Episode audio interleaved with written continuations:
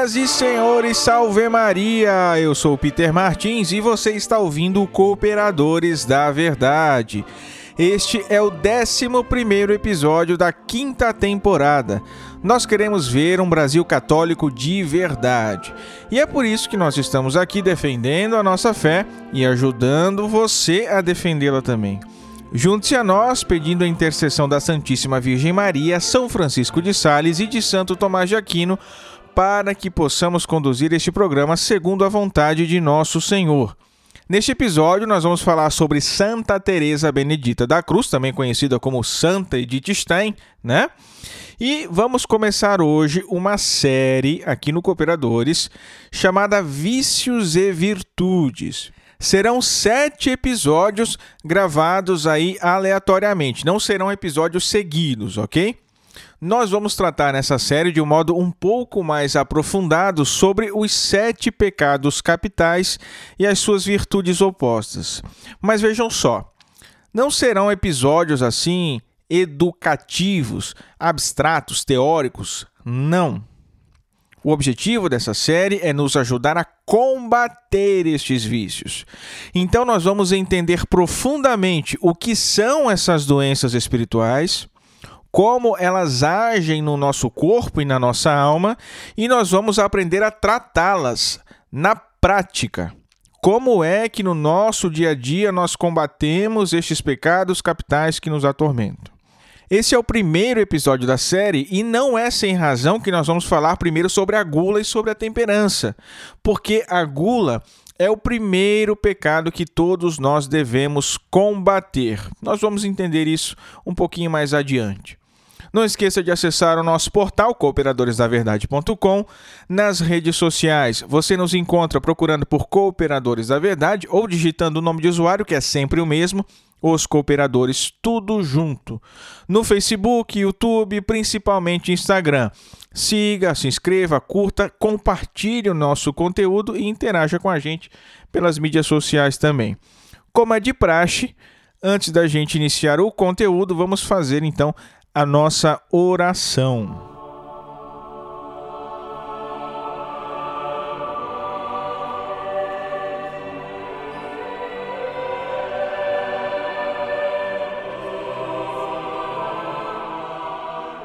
Persignum crucis de inimicis nostris, libera nos Deus noster. In nomine Patris et Filii et Spiritui Sancto. Amen. Dignare me laudare te virgo sacrata, da virtutem contra hostes tuos. Gloria Patri et Filio et Spiritui Sancto, sic ut erat principio et nunc et semper et in saecula saeculorum. Amen.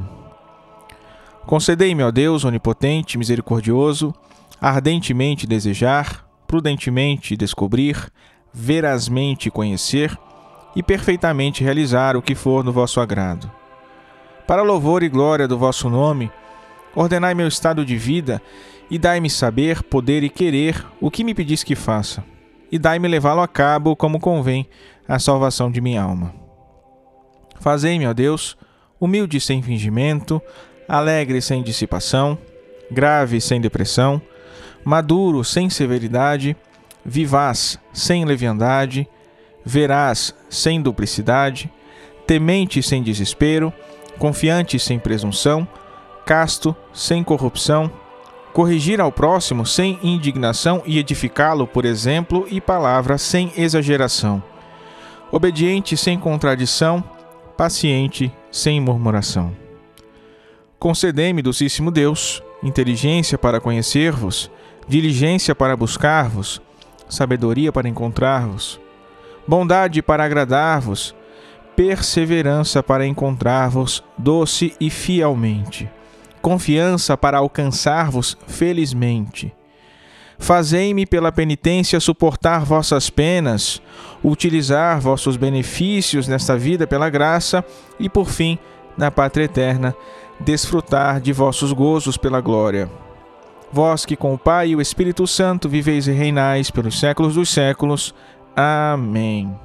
E continuamos reunidos em nome do Pai, e do Filho e do Espírito Santo. Amém.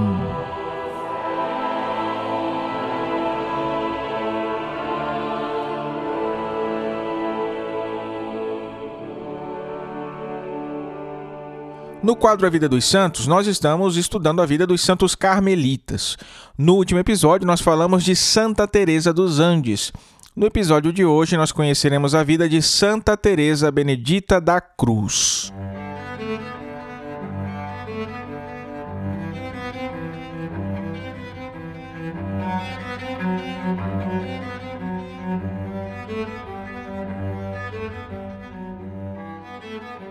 Santa Teresa Benedita da Cruz foi batizada como Edith Teresa Hedwigstein. Por isso ela também é conhecida como Santa Edith Stein, né? Era judia, nasceu em Breslau, na Alemanha, em 12 de outubro de 1891. E ela morreu no campo de concentração de Auschwitz, no dia 9 de agosto de 1942.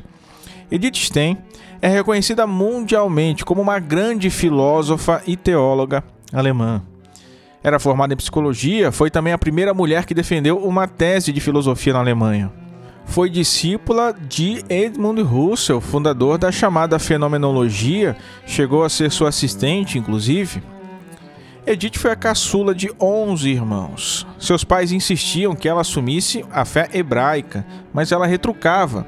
Foi ateia até a adolescência. Não acreditava em nada, né? Não acreditava em Deus. Ainda assim, acompanhava sua mãe nas celebrações da sinagoga. Fazia mais por não querer desagradar ela, né, do que por qualquer outra coisa. Passava a maior parte do tempo se distraindo, observando o movimento das pessoas que entravam e saíam, não se importava muito com o que estava acontecendo ali. Por volta dos seus 30 anos, a nossa querida Edith foi passar as férias na casa de uns amigos lá na região da Baviera.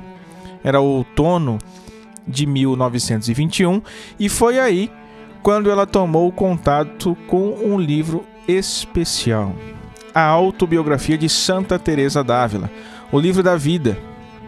Começou a ler por curiosidade e gostava da escrita de Santa Teresa. Só que ela foi ficando tão fascinada durante a leitura pelo conteúdo que foi passando o tempo, foi passando o tempo e passou a noite inteira lendo até que terminou a leitura na manhã do dia seguinte. E depois dessa experiência, da leitura, ela disse: Aqui está a verdade. Convicta de que tinha encontrado a verdade de que tanto procurava. Logo comprou o catecismo da igreja, comprou o missal e os estudou a fundo. Quando ela entrou na igreja, né, na igreja católica pela primeira vez, assistiu uma missa, já tinha estudado, já tinha compreendido perfeitamente os ritos, as orações e aí sentiu realmente que encontrou a verdade de Cristo. Então ela resolveu se preparar para receber o batismo e foi batizada no dia 1 de janeiro de 1922. A família de Edith ficou profundamente descontente com a decisão da filha, né? Tanto que chegou até a cortar relações com elas durante um bom tempo. E ela permaneceu firme na sua fé. Nesse tempo, dedicado à leitura, à oração, ao discernimento, foi amadurecendo na sua alma a vocação para a vida religiosa. Então, em setembro de 1933, quando ela tinha 42 anos, Edith comunicou à sua mãe a decisão de entrar para a vida religiosa na Ordem das Carmelitas Descalças.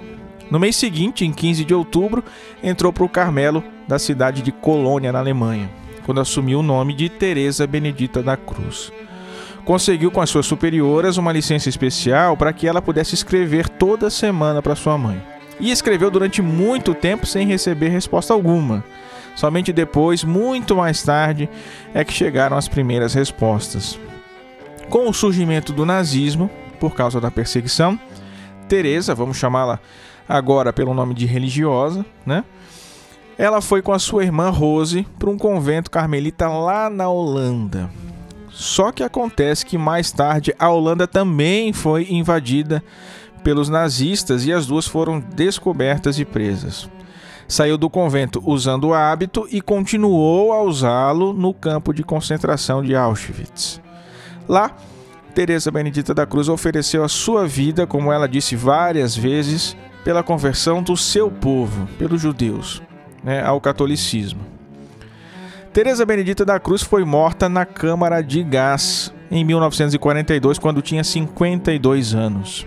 Foi beatificada pelo Papa São João Paulo II no dia 1 de maio de 1987, lá na cidade de Colônia.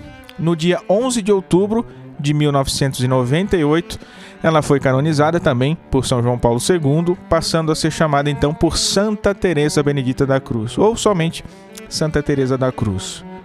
Em 1 de outubro de 1999, o Papa João Paulo II a proclamou ao lado de Santa Brígida da Suécia e de Santa Catarina de Siena como a copadroeira da Europa. Isso por causa da importante contribuição que ela deixou não só para a igreja, mas também e especialmente para a sociedade europeia por causa do seu pensamento filosófico, né? A festa litúrgica de Santa Edith Stein, ou Santa Teresa Benedita da Cruz, é em 9 de agosto. Santa Teresa Benedita da Cruz, rogai por nós.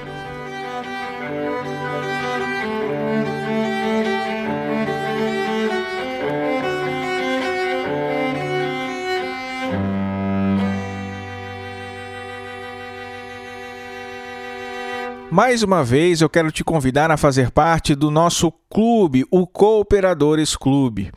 Graças aos nossos sócios e apoiadores, o nosso site está no ar, a hospedagem dos nossos podcasts está garantida, eu consigo dedicar várias horas do meu dia ao apostolado, produzindo conteúdo. Então, tudo que você consome aqui de forma totalmente gratuita, na verdade, é sustentado é pago por essas pessoas maravilhosas, né, muito caridosas, que decidiram dar um passo a mais para nos ajudar a manter e fazer crescer esse apostolado. Os sócios do Cooperadores Clube são os membros VIPs do Cooperadores da Verdade e por isso contam com alguns benefícios. O mais importante desses benefícios são os conteúdos que nós produzimos exclusivamente para eles toda semana. São pelo menos dois vídeos aí que os nossos apoiadores recebem. Mas tem mais. Acesso antecipado aos podcasts, os melhores amigos no Instagram, um grupo especial no WhatsApp, sorteio de brindes, descontos em cursos, produtos, eventos. Todas essas coisas nós fazemos de coração. É a nossa forma de agradecê-los pela ajuda que nos dão. Então fica aqui o meu convite para você chegar mais perto da gente, fazer parte dessa comunidade de cooperadores e apoiar esse apostolado. Você pode contribuir pelo Apoia-se, pelo PagSeguro, pelo PayPal e pelo PicPay. É só acessar cooperadoresdaverdade.com/clube, que lá aí tem todos os links e formas de contribuição. cooperadoresdaverdade.com/clube. Vamos para o tema principal?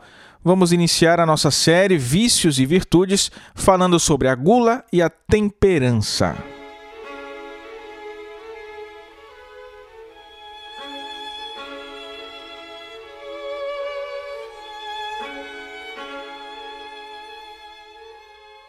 Antes de falar propriamente sobre a gula, eu acho que convém aqui dar uma introdução geral, principalmente porque esse é o primeiro episódio da série sobre as raízes do pecado. Eu vou tentar ser rápido até para não tirar tempo do nosso conteúdo sobre a gula, né?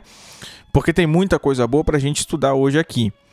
Mas eu acho que essa introdução se faz necessário mesmo, porque tem muita coisa que precisa ficar melhor compreendida aí para você. Essa introdução geral vai aí é, abrir o nosso campo de visão para muita coisa e vai fazer com que esse conteúdo sobre a gula aí seja assimilado de forma muito mais fácil, tenho certeza. No livro do Gênesis, quando a serpente mostrou o fruto da árvore para Eva, ela viu que seria bom comer da árvore, pois era atraente para os olhos e desejável para obter conhecimento. Bom comer da árvore, atraente para os olhos, desejável para obter conhecimento. Essas três realidades, comer, atraente para os olhos e desejável para obter conhecimento, representam as tendências do homem para o prazer, para o possuir e para o poder. Bom comer, relacionado ao prazer. Atraente para os olhos, relacionado ao possuir. E desejável para obter conhecimento, está relacionado ao poder. Isso está lá no livro de Gênesis, tá? Agora, aqui no Novo Testamento, nós vamos ver São João falando também destas três mesmas coisas. Lá na sua primeira carta, capítulo 2. Tudo o que há no mundo, a concupiscência da carne, a concupiscência dos olhos e a ostentação da riqueza, a soberba da vida, não vem do Pai, mas do mundo. E Jesus foi tentado pelo demônio também por essas três coisas. Nós vemos isso nos evangelhos. Primeiro, o demônio diz para Jesus transformar as pedras em pão. Depois, promete a Jesus todos os reinos da terra. E por último, pede que Jesus demonstre o seu poder. Não foi isso? Essas três coisas são aquilo que nós chamamos de raízes do pecado. São três libidos que todo ser humano tem: libido amandi, libido possidendi e libido dominandi, e que são justamente a tríplice concupiscência de que falava São João: a concupiscência da carne, a concupiscência dos olhos e a soberba da vida. A libido amandi é o apetite desordenado por tudo o que pode sustentar fisicamente o nosso corpo. Alimento, bebida e também por tudo aquilo que diz respeito à conservação da espécie, ou seja, a reprodução, a vida sexual. Essa libido amandi, que é a concupiscência da carne, ela vai sempre nos levar aos vícios da gula e da luxúria. O objeto dessa concupiscência é tanto a gula quanto o sexo desordenado. A libido possidendi é o apetite desordenado pelas coisas que agradam mais a imaginação. Dinheiro, roupas, joias, imóveis, riquezas, essas coisas. Essa libido possidendi, que é a concupiscência dos olhos, ela vai sempre nos levar ao apego das coisas terrenas. E por último, a libido dominandi, que é aquela soberba de querer ser igual a Deus, exatamente como fez o próprio demônio. Né? Essa libido dominandi está enraizada no nosso apetite irascível e deseja um bem enquanto for algo árduo, difícil de conquistar. É a terceira concupiscência, a soberba da vida. E aqui nós temos as três causas do pecado a concupiscência da carne, a concupiscência dos olhos e a ostentação da riqueza, a soberba da vida. Libido amandi, libido possidendi e libido dominandi. E é importante a gente saber disso, conhecer um pouco mais profundamente, porque assim nós conseguimos acirrar a nossa luta, combater esses pecados desde a raiz. Agora, essas três causas do pecado, elas ainda têm uma causa anterior e uma só: o amor doente, desordenado de si mesmo, que em latim nós chamamos de filáusia, e que nasce com o pecado original. Né? O nosso objetivo, então, enquanto católicos, enquanto gente que busca a santidade, é buscar curar a filáusia, restabelecer dentro de nós a ordem que é anterior ao pecado original, que foi como Deus nos pensou, nos planejou, nos criou. Assim, nós vamos vencer o pecado e estaremos livres para amar a Deus plenamente e alcançar a santidade.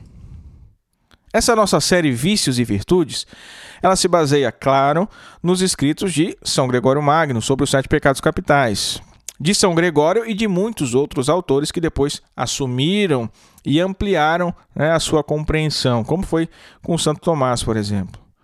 Eles são chamados de pecados capitais porque são a fonte de muitos outros pecados, como nós veremos. Então, o pecado original causa a filáusia. A filáusia causa a tríplice concupiscência a tríplice concupiscência causa os sete pecados capitais, que são aí a fonte de todos os demais pecados. E o objetivo dessa série, como eu disse, é muito mais do que nos dar a conhecer os pecados capitais, nos ensinar a combatê-los. Como adquirir as virtudes que são imediatamente opostas aos vícios. Eu gostaria que você ouvisse, então, essa série Vícios e Virtudes como um estudo prático algo que você conhece para pôr em prática no seu dia a dia aí, tá? Porque de nada adianta você ir ao médico, receber o diagnóstico da sua doença, receber as prescrições e as receitas médicas e guardar lá na gaveta, não fazer nada. Dificilmente você vai se curar agindo assim. Pois bem, essa deve ser também a nossa motivação quando nós estudamos moral, quando nós estudamos espiritualidade, quando nós estudamos os vícios e as virtudes. Conhecer para pôr em prática. Santo Tomás diz, na Suma Teológica, que a gula é o apetite desordenado do comer e beber. A gula é um dos vícios gerais contra a temperança. Os gregos chamavam a gula de gastrimargia, a loucura do estômago. Um pecado que caiu aí no completo esquecimento, sobretudo nos dias de hoje, né? O mercado, a publicidade, o marketing, a toda hora nos instiga a comer e comer e comer e beber e beber e beber e nos impulsiona a buscar cada vez mais o prazer na comida, o prazer na bebida, o prato mais saboroso, o prato maior, o mais requintado.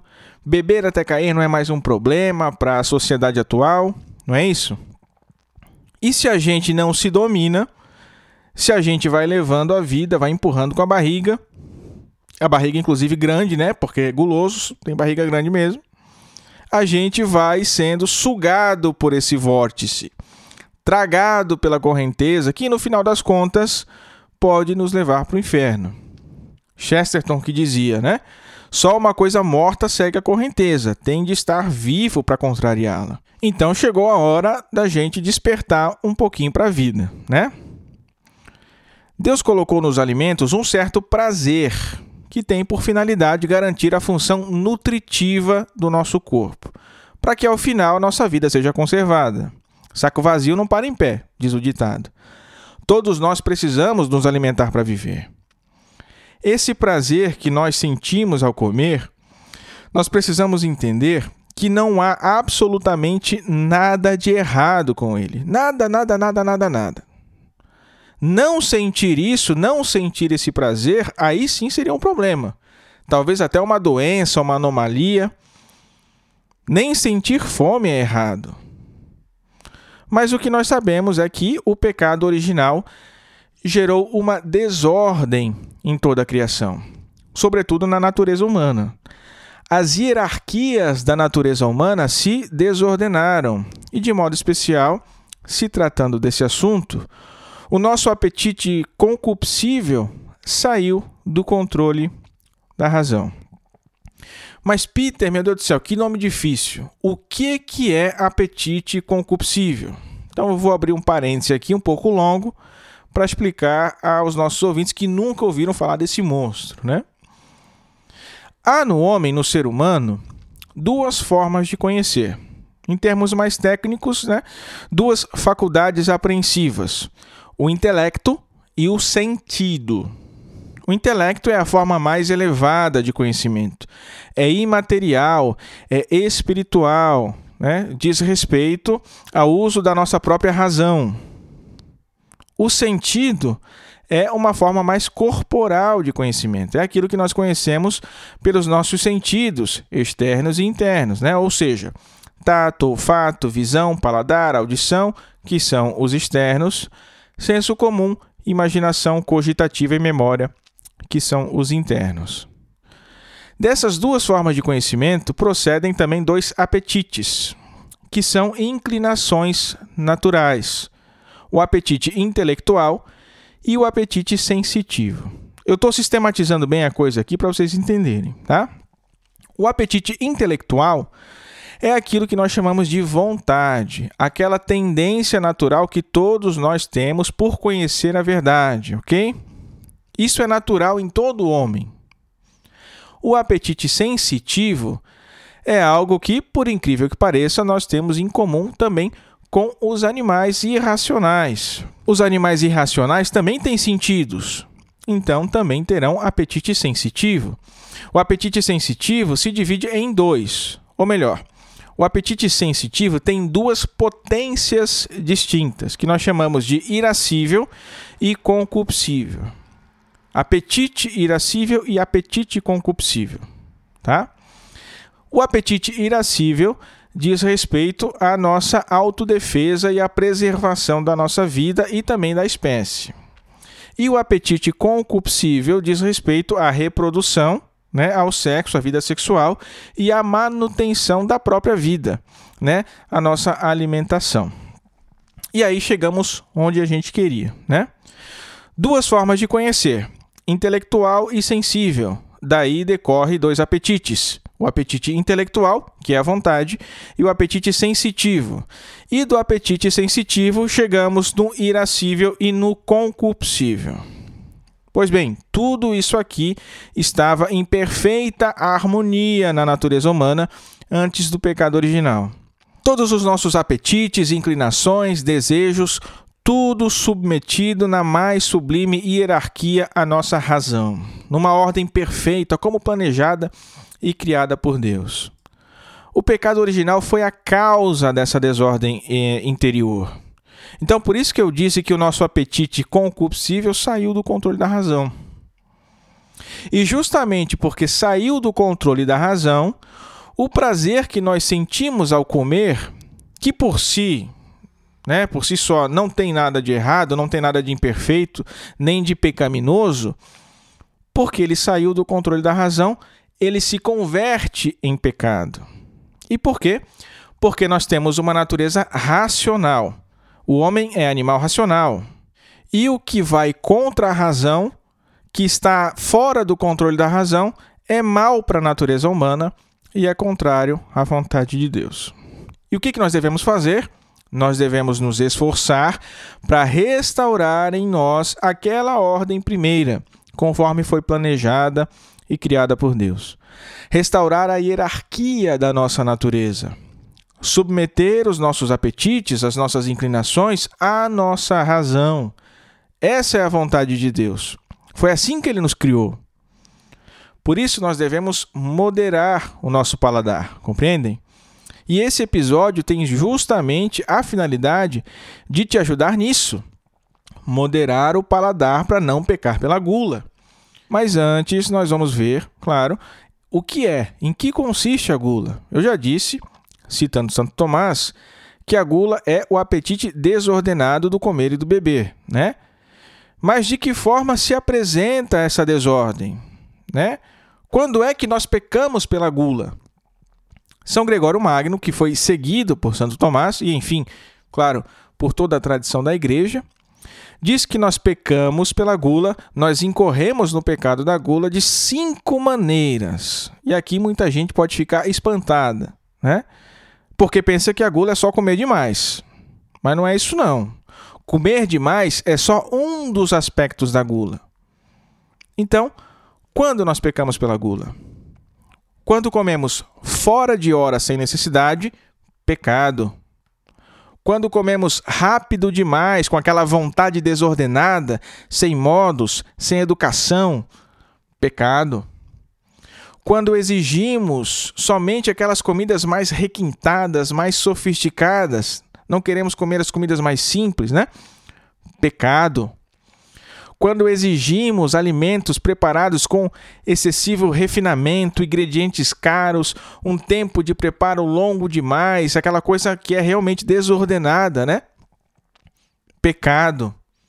E quando comemos em excesso, claro, pecado o padre Antônio Royo Marinho ainda acrescenta um agravante, que é quando nós, além de fazermos tudo isso nós mesmos, nós induzimos os outros a fazer o mesmo. Aí nós temos o escândalo, né? O pecado da gula, ele pode ser mortal ou venial. Ele vai ser pecado mortal quando você colocar o prazer do paladar no lugar de Deus. Quando você prefere o deleite da comida ao invés de Deus. Por exemplo, quando você infringe um preceito de jejum ou de abstinência, por exemplo, pecado grave. Quando você conscientemente come algo que sabe que causará um dano grave à sua saúde, Por exemplo, uma pessoa diabética em estágio bem avançado, bem grave, mas que não se controla diante de um doce, coloca sua vida em risco por causa disso, inclusive, complicado, pecado grave. Quando se perde o uso da razão, se altera a consciência, aquele estágio de embriaguez, né, de, de, de bebedeira total, que a pessoa bebe para cair mesmo, sabe que ficará mal, mas não para de beber. Pecado grave. E também quando se supõe um grave desperdício. Quer dizer, você faz um banquete enorme para duas pessoas e depois joga tudo fora. Pecado grave.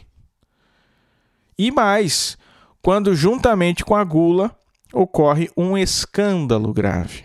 Tudo isso que eu disse faz com que a gula seja um pecado mortal, hein? E será pecado venial quando não chegar a nenhum desses extremos. Né? Normalmente, no nosso dia a dia, a gente sabe que a gula não excede os limites do pecado venial. Mas isso não significa que nós devemos ser condescendentes com ela. Nós devemos evitar todo tipo de pecado, inclusive os mais leves, hein? Antes morrer que pecar, já dizia São Domingos Sávio. Todo pecado é uma ofensa a Deus. E ninguém pode dizer que ama uma pessoa e continuar a ofender, ofender e ofender essa mesma pessoa todos os dias, né? Então, pera lá, vamos tomar um pouquinho de vergonha na cara, né? Tá na hora da gente dar um passinho aí a mais no amor de Deus. Além do mais, a gula é um grande obstáculo à santidade. Por ser um vício capital, ela vai dar origem a muitos outros pecados. Isso porque o nosso cérebro, ele se ofusca pelo excesso de comida e bebida. Fica meio que dormente. Daí perde o governo, né? abandona a direção dos nossos atos, vai dizer o padre Antônio Rui Marim. Tanto é que a grande maioria dos santos e doutores dizem que esse é o primeiro pecado que nós devemos combater. São Vicente Ferrer é um deles. Se não formos vitoriosos sobre a gula, trabalharemos inutilmente na aquisição das outras virtudes, ele dizia. A gula mata mais gente que a espada, dizia Santo Agostinho. Não é à toa que os trapistas, os cartuchos, os cistercienses, aquelas ordens mais austeras, mais penitentes, esse povo jejua durante quase todo o ano. A igreja sempre soube do perigo da gula e sabe muito bem também que domando o paladar se conquista muitas outras virtudes, virtudes importantíssimas para a vida de santidade. E são cinco os principais vícios que são considerados os filhos da gula, as consequências da gula. Primeiro, o embotamento da mente. Quer dizer, a nossa mente ela meio que atrofia, perde a capacidade de análise, perde a capacidade de enxergar e penetrar as coisas espirituais. A mente, o intelecto, perde a agudeza, a capacidade de penetrar as verdades mais profundas das coisas. Vejam só quantos prejuízos, não? Mas tem mais. A gula leva a pessoa a uma lentidão espiritual. Nós perdemos a sensibilidade para as coisas de Deus, para as coisas espirituais. E o próprio Jesus nos diz, lá no Evangelho de São Lucas, né? Tomai cuidado para que vossos corações não fiquem insensíveis por causa da gula. Jesus sabia do que estava falando, não é? São Gregório Magno também dizia que da gula nasce a luxúria, a cegueira da mente que compromete a razão e impede a contemplação. Meus caros, tudo isso aqui diz respeito somente ao primeiro vício que é considerado filho da gula, o embotamento da mente. Nós temos ainda mais quatro. Então senta aí, tome nota, porque hoje nós vamos ver o quanto essa droga de vício é prejudicial para a nossa vida, tá bom? Segundo vício, consequência da gula, alegria inepta. Inepta letitia, no latim. É aquela alegria boba, alegria tola, sem fundamento, sem consistência. Mas, Peter, não é bom se sentir alegre? É, Mas acontece o seguinte, como diz o, o padre Paulo Ricardo, uma alegria que é produzida pelo pecado é um alucinógeno, não é isso? E é assim porque te descola da realidade, faz você viver uma ilusão. Por isso que a gente diz que é uma alegria boba, tola, sem fundamento, sem consistência, porque é de fato uma ilusão. Então é bom se sentir alegre, mas é evidente também que nem toda alegria é boa. Tá? Terceiro vício, mais uma consequência da gula. A tagarelice. Multilóquium no latim. Aquela pessoa que não consegue parar de falar, né? E aí prejudica a si mesma e aos outros também. Não consegue silenciar, está sempre inquieta. Quantas vezes a Sagrada Escritura nos adverte sobre o uso da palavra, né? Senhor, ponde uma guarda à minha boca, sentinela à porta dos meus lábios. Poupa-se das angústias o que vela sobre a sua boca e sua língua. Sejam tuas palavras pouco numerosas, é a voz do insensato que se ouve na multidão das palavras. Não se evita o pecado falando muito, e o que põe um freio aos seus lábios é homem prudente. Isso sem contar que geralmente quem fala demais também peca demais pela língua, né? Comete injustiças, mentira, insulto, difamação. Mas veja, isso aqui não é o pecado da tagarelice, não. A injustiça, a mentira, o insulto, a difamação, isso aqui são os pecados da língua que estão relacionados com outro pecado capital, que é o pecado da ira. A tagarelice é o pecado por falar muito, falar desordenadamente qualquer coisa. O que eu estou querendo dizer é que justamente porque a pessoa não tem freio na língua, fala desordenadamente qualquer coisa, acaba caindo em outros pecados também, tá? Vamos para o quarto vício, consequência da gula, a palhaçada ou escorrilidade, se a gente quiser deixar um termo técnico mais bonito, né? Dá aquela maquiada no pecado. Aí você vai se confessar para o padre e diz: Padre, eu pequei por escorrilidade. É como se isso fosse resolver alguma coisa pro seu lado, né?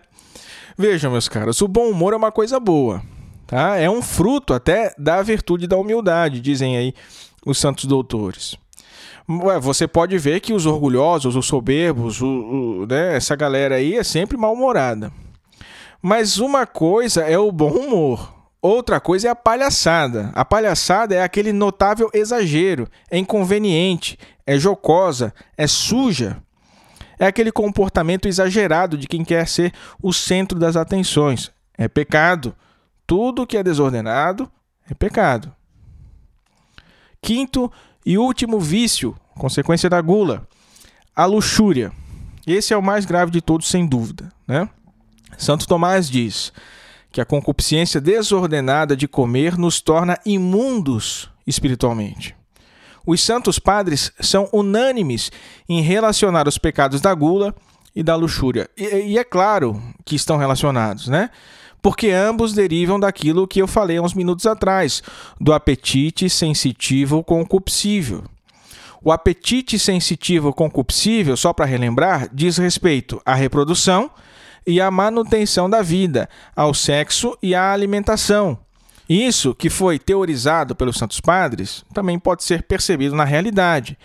Quem não domina o prazer da comida será incapaz de dominar o prazer da luxúria. Evagrio Pontico, um dos padres do deserto, lá no século IV, já dizia isso claramente. Não é possível cair nas mãos do espírito da luxúria se ainda não se caiu por causa da gula. Nem todo guloso tem problemas com a castidade, mas todo luxurioso tem problemas com a gula. Vejam só, meus caros, que informação importante é essa. Eu digo isso porque muita gente me procura lá no Instagram, me pede conselhos para largar os vícios contra a castidade, a pornografia, a masturbação. Quase todos os dias eu recebo perguntas e mensagens lá sobre esse assunto. Vejam se o problema não está aqui. Porque se nem todo guloso tem problemas com a castidade, mas todo o luxurioso tem problemas com a gula, talvez você precise ir na raiz e a raiz é a gula. Perceba bem, diante de tudo que foi dito aqui, se a raiz do seu problema com a castidade não é a gula. Né? Faça aí um autoexame, note bem, perceba bem, busque ajuda e trate o problema. Ok? Não deixe para depois. Então aqui estão os principais pecados filhos da gula, né? Com um pouquinho mais de detalhes para você. Embotamento da mente, alegria inepta, tagarelice, palhaçada e luxúria. Mas nós podemos acrescentar ainda outras coisas. Meu Deus, você deve estar falando aí, não é? É para a gente ficar horrorizado mesmo, gente, com o mal que a gente padece quando nós pecamos. O comer e beber em excesso destrói o nosso corpo, empobrece a nossa afetividade, degrada bons sentimentos. Quantas pessoas não são traumatizadas aí por estarem acima do peso ou até abaixo do peso, né? O excesso no comer e do beber destrói a paz da família. Quantas famílias não foram desfeitas por conta do vício no álcool? Não é isso? A gente testemunha isso aí na nossa realidade, no nosso dia a dia. A gula nos rebaixa ao nível dos animais. E eu diria até mais que isso. A gula nos coloca no nível das bestas, abaixo dos animais ainda. Meu Deus, Peter, que horror! Mas é verdade, gente. Sabem por quê? Simples. Porque os animais sabem quando parar. Os animais sabem quando parar. Se você coloca uma vaca um cavalo num pasto, eles por acaso vão comer até explodir? Não. Por acaso eles vão comer antes da hora? Não. Eles vão comer quando sentir fome até a saciedade. Seu cachorro vai comer a raçãozinha dele lá até a saciedade. Mas o guloso não. O guloso vai comer até passar mal, vai comer até explodir. Vai comer fora de hora. Então vejam só onde é que o pecado da gula vai nos levar. Agora que a gente já viu a doença, já teve o diagnóstico, agora vamos buscar os remédios, não é? Já vimos que a gula é uma doença grave que pode nos levar à morte, e eu estou falando aqui da morte da alma, da morte eterna, que é muito pior do que a morte do corpo, né? Agora a gente precisa, com toda a seriedade, pegar a receita, tomar os remédios e seguir firme no tratamento até a cura. E essa analogia que eu estou fazendo faz todo sentido, porque assim como nós temos as doenças do corpo, os vícios capitais são doença da alma. E a cura para a doença da gula se chama temperança. A temperança é uma virtude moral que modera a atração dos prazeres e procura o equilíbrio no uso dos bens criados. Assegura o domínio da vontade sobre os instintos e mantém os desejos dentro dos limites da honestidade. Isso que diz o nosso catecismo. Então, a virtude da temperança modera tudo aquilo que corresponde ao prazer no comer, no beber, no sexo, no descanso, em tudo aquilo que nós consumimos pelos nossos sentidos, por assim dizer.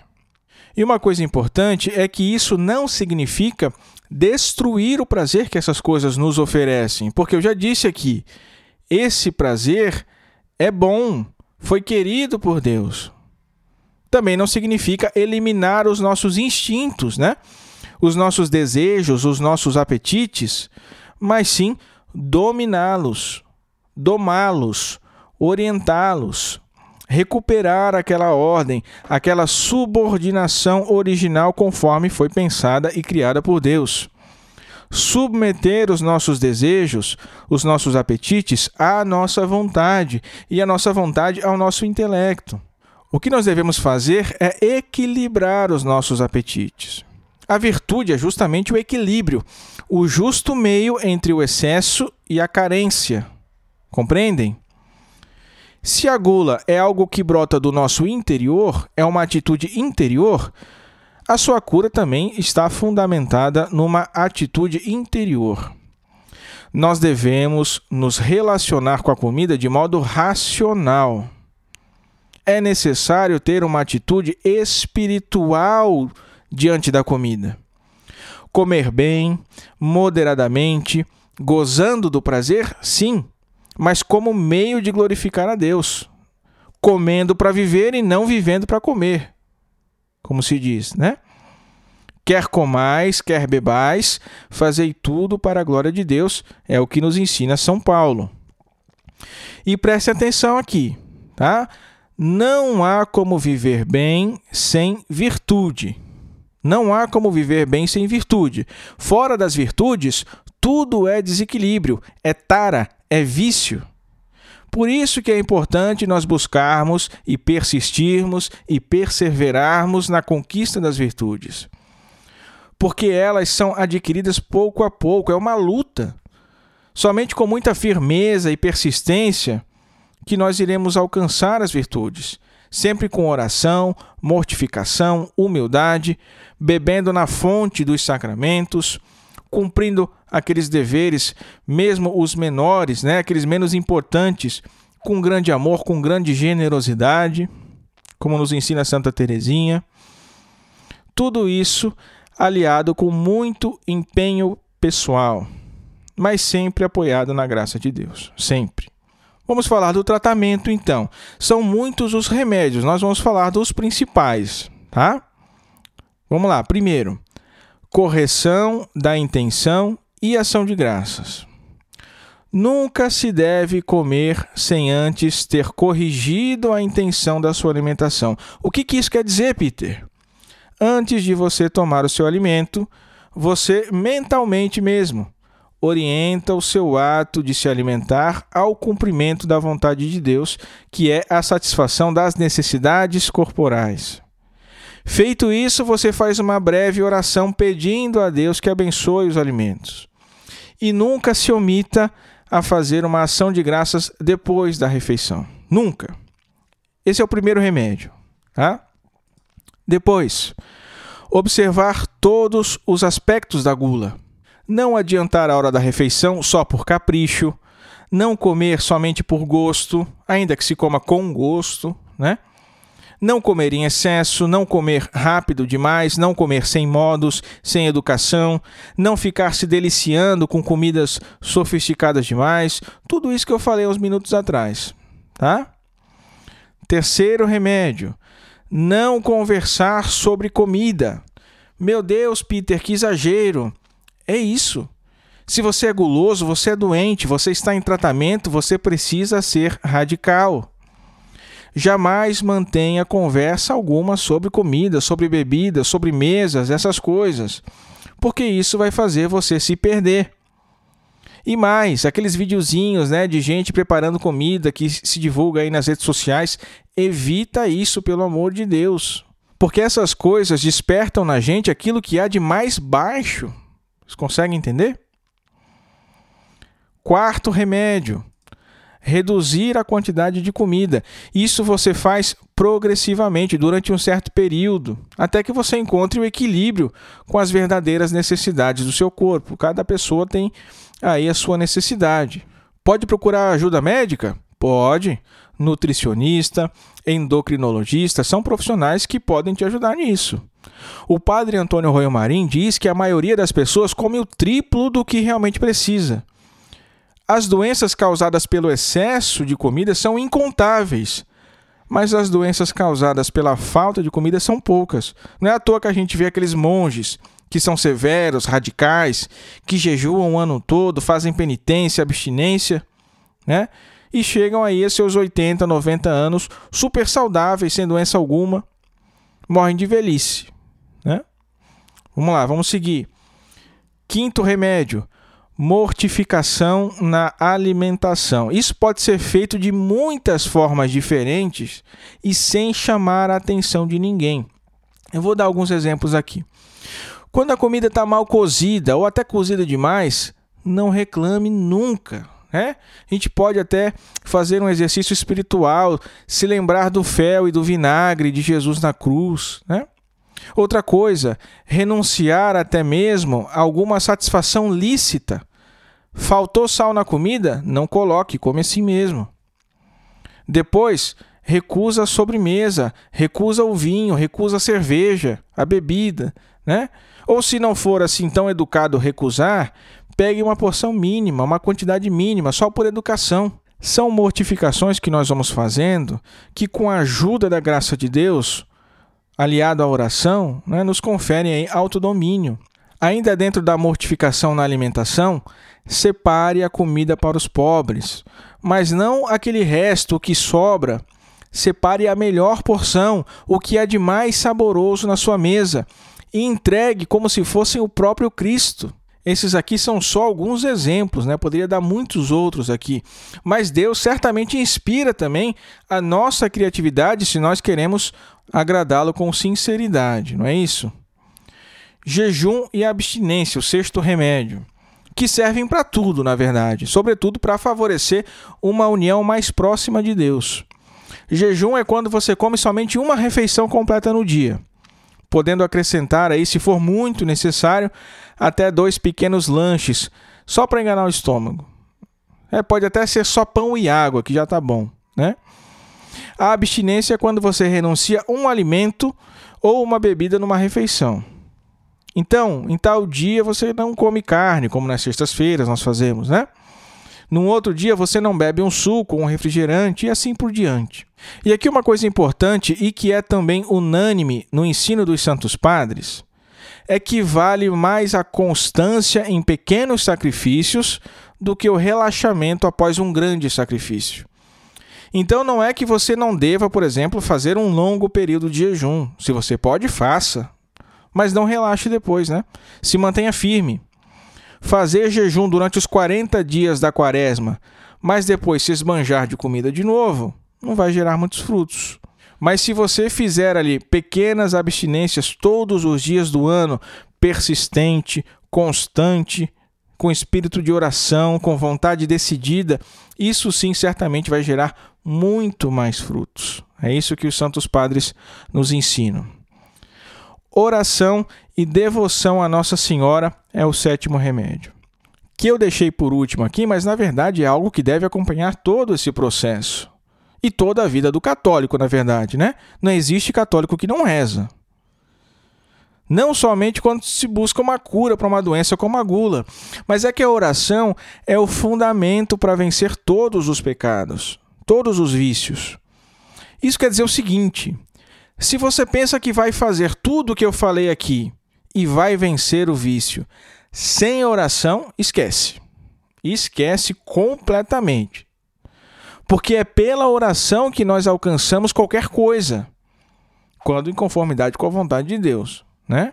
É a oração que é o fundamento da vigilância contra as tentações. Vigiai e orai para não cairdes em tentação, diz nosso Senhor e a devoção à Nossa Senhora, porque ela é o nosso auxílio, a nossa intercessora, a nossa advogada. Ela é o modelo de todas as virtudes, a perfeita imitadora de Cristo. Meus caros, quando a gente fala da cura de um vício, de uma doença espiritual, aqui no caso do vício da gula, nós precisamos ser francos, né? A gula jamais vai nos abandonar completamente. E isso por uma razão muito simples. O apetite sensível, concupiscível que nós temos, ele não é uma deturpação do pecado, ele é algo presente na nossa natureza, criada por Deus. O que é a corrupção do pecado? É a libido amante, é o apetite desordenado. Isso significa que a tentação sempre vai encontrar um ponto de apoio na nossa própria natureza. Vale lembrar que Adão e Eva lá no paraíso, eles não tinham libido amandi, mas tinham os apetites sensíveis. Eles não sofriam as tentações da carne, mas sofreram a tentação do demônio, né? Só que nós não temos esse privilégio, por assim dizer, né, de sermos imaculados como eles foram, como Nossa Senhora foi. Nós sofremos as consequências do pecado original. Então a nossa natureza ficou desequilibrada.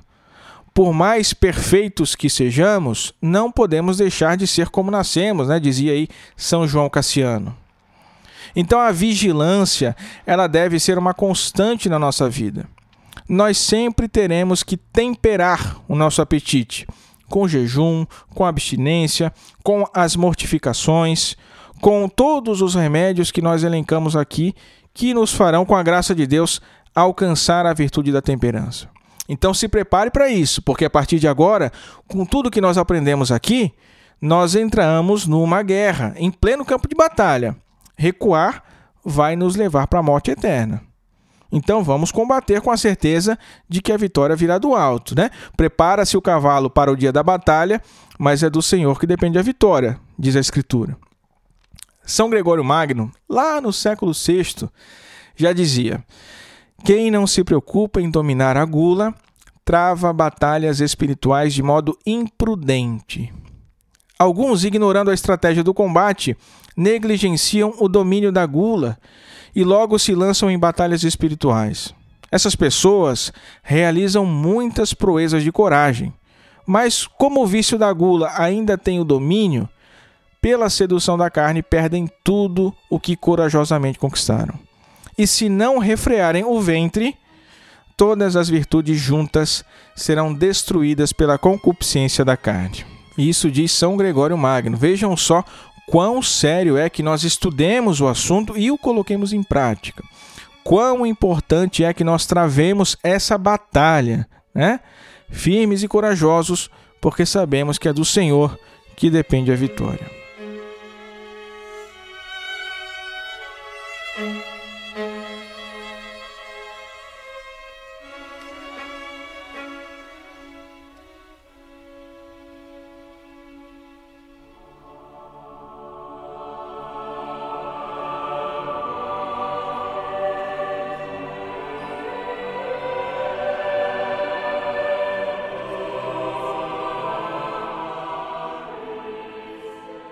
Subtum presidium confudimus sancta Dei genitrix, nostras deprecationes ne despicias in necessitatibus nostris, sed a periculis cunctis libera nos semper, Virgo gloriosa et benedicta.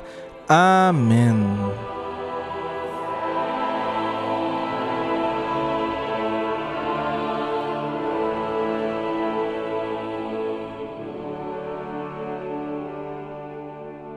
Você gostou desse episódio? Aprendeu alguma coisa que ainda não sabia?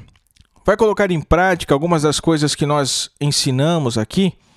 Então, meus caros, vamos partilhar isso. Comente nos nossos posts, no nosso site, nos nossos grupos. Conte pra gente como tem sido a sua luta, a sua batalha contra os vícios, a sua aquisição de novas virtudes. Tudo isso enriquece demais a caminhada dos nossos irmãos e nos incentiva também a sempre dar um passo a mais por amor a Deus e em favor deles, tá bom? Quero fazer um agradecimento especial ao professor Vinícius Duarte, nosso professor aqui no Centro São Francisco de Sales, que contribuiu enormemente com a pauta desse episódio, me mandando materiais mais que especiais. Muito obrigado, professor. Que Deus lhe pague, viu? Meus caros, chegamos ao fim de mais um Cooperadores da Verdade. Não esqueça de nos seguir lá no Instagram, arroba os cooperadores, de entrar no nosso canal no Telegram e seja sócio também do Cooperadores Clube. O Cooperadores da Verdade pertence ao Centro de Estudos São Francisco de Sales, que é um núcleo de formação da Milícia de Santa Maria aqui em Itajaí, Santa Catarina. milícia de santamaria.org.br. Muito obrigado pela companhia. Reze por nós, Deus te abençoe. Salve Maria.